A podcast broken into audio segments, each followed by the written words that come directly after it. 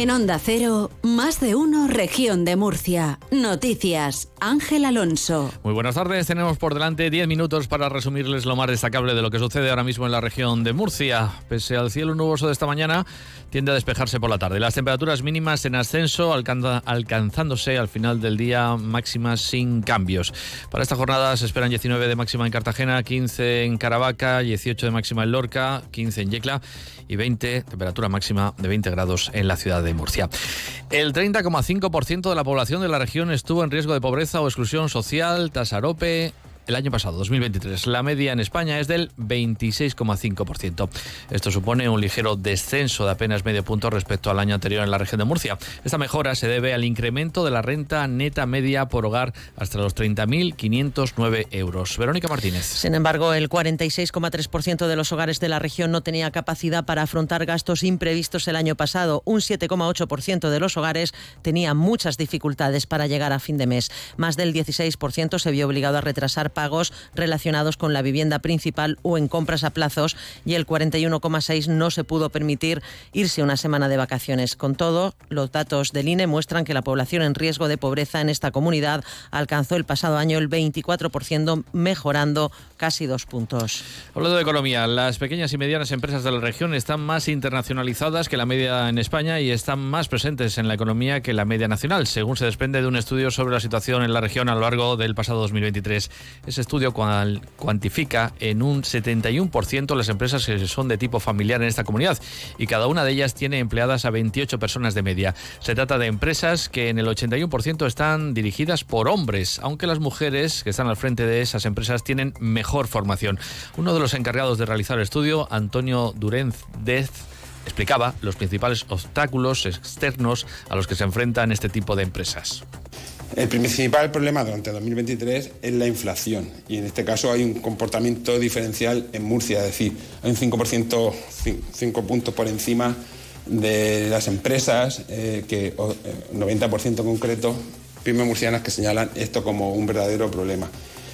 Le siguen los costes energéticos, la escasez de personal cualificado, en tercer lugar, con un comportamiento muy similar. Estos serían los tres principales problemas. Luego, pues hay otros elevados tipos de interés que en el caso de Murcia se acusa por encima de la media nacional y otros como la política para pymes, excesiva burocracia.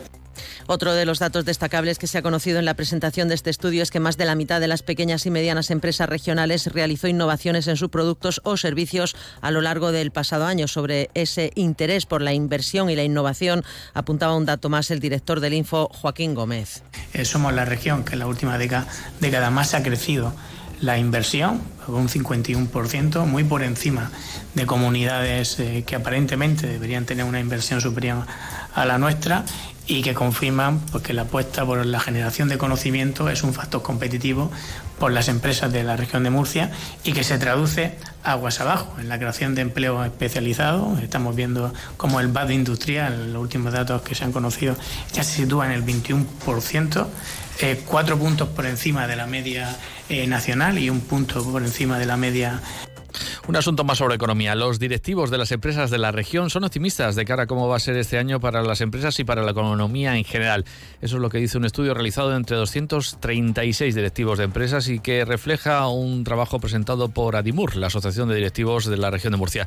Ni la inflación ni el aumento de los costes de, de financiación han provocado que el pasado año fuera malo, sino que el balance fue positivo y se mira con optimismo a este 2024. Los directivos sí que observan varios problemas. Uno de ellos, la falta de mano de obra y otro principal es el coste laboral. Además, como comenta el presidente de Adimur, Antonio López, el absentismo laboral es otro asunto que preocupa a los directivos. Las bajas de los trabajadores que están por encima de la media nacional y alcanza el 3% en el 50% de las empresas de la región y en algunas llega al 9% cuesta mucho ¿no? el, trabajo del día a día, motivar a la gente para, para, para, el trabajo y el tema de las bajas laborales es algo que, que está muy muy en boga, ¿no? No sé, desde parte de la empresa tiene que trabajar, tenemos que trabajar en crear entornos más amables, entornos, entornos más eh, colaborativos que resuelvan cualquier problema, enfermedades o, temas de anatomía que faciliten o eviten las lesiones en el trabajo,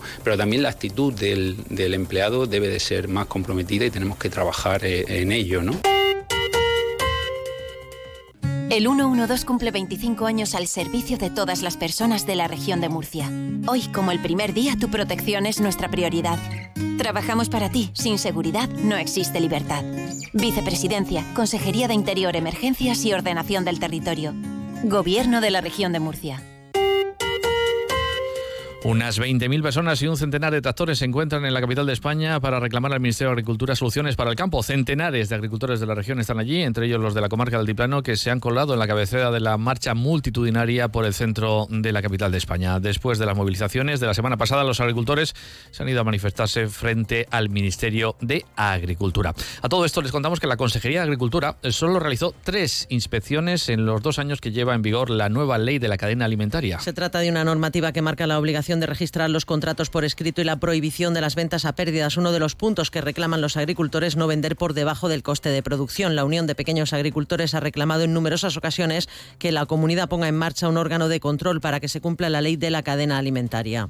Sobre este asunto, el secretario general de los socialistas, Pepe Vélez, ha pedido al gobierno regional que cumpla con esa ley de la cadena alimentaria y que ponga en marcha un plan de inspección de oficio, ya que muchos agricultores tienen temor a denunciar a grandes empresas. Por eso, Vélez exige que se deje de mentir y, diga, y que el gobierno regional haga lo posible para que se cumpla la ley.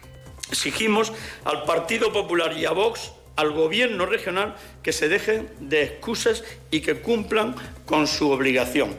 Que dejen de mentir y de echar balones fuera. El problema es que el Partido Popular y Vox no se atreven a sancionar a grandes empresas que abusan de los pequeños y medianos agricultores. Y no se atreven porque muchas de estas empresas son las que luego le apoyan de cara a las campañas electorales. Y por su parte, el Partido Popular espera que el gobierno central defienda a los agricultores en Bruselas con el mismo arrojo que hace con Puigdemont. Espera Segado, el responsable del Partido Popular, el portavoz parlamentario del Partido Popular, Joaquín Segado, que el gobierno de España vaya a defender los intereses de la agricultura española y, en concreto, el de los agricultores de la región. Hemos visto en otras ocasiones cómo el gobierno de España ha acudido a Bruselas a defender a Puigdemont o a defender la amnistía Esperemos que con el mismo ímpetu, con las mismas ganas, con el mismo arrojo que defienden a Puigdemont en Bruselas, defiendan hoy los intereses de nuestros agricultores. Llega un momento en la vida en el que dejas de hacer lo que deberías para empezar a ser tú. Es entonces cuando empiezas a elegir. Alegría de vivir cuando estás cerca de mí. Pozo 1954. Elige lo que te emociona. Vamos con otros asuntos. La diputada regional de Podemos, María Marín, ha alertado sobre la peligrosidad del revestimiento de la fachada del Hospital Santa Lucía y recuerda el incendio de 2015 cuando una colilla mal apagada en una sala de mantenimiento acabó calcinando la fachada del bloque 1. Marín subraya que desde un primer momento se apuntó a los materiales aislantes empleados en la fachada como posible causa de la propagación de las llamas. Pide a la Consejería de Salud que aclare si se revisaron y analizaron entonces los materiales de la fachada del hospital. Dice el consejero de Salud que el Hospital de Santa Lucía cumple con la normativa, pues la verdad es que nos quedamos bastante perplejos porque el edificio de Valencia también cumplía con la normativa, ¿no? Es que no se trata, no se trata eh, de eso y además esa eh, respuesta tan tibia, pues desgraciadamente nos hace pensar que la Consejería de Salud y el gobierno del señor López Miras no han hecho absolutamente nada.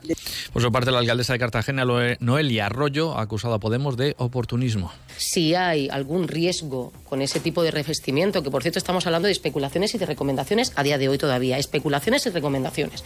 Cuando tengamos los resultados técnicos de lo que ha pasado y qué tipo de revisión hay que hacer, o bien por nuestra competencia para revisar desde urbanismo, o bien instar a, otra administración, lo haremos. Lo que. Y terminamos antes con una última hora. Servicios de emergencia no han podido salvar la vida de un hombre de 67 años que ha muerto al caer por un desnivel en un paraje cercano al polígono industrial de Alguaza, según explican desde emergencias de la región de, la región de Murcia. No hay tiempo para más, les dejamos ya con la programación de Onda Cero. Que pasen una estupenda tarde.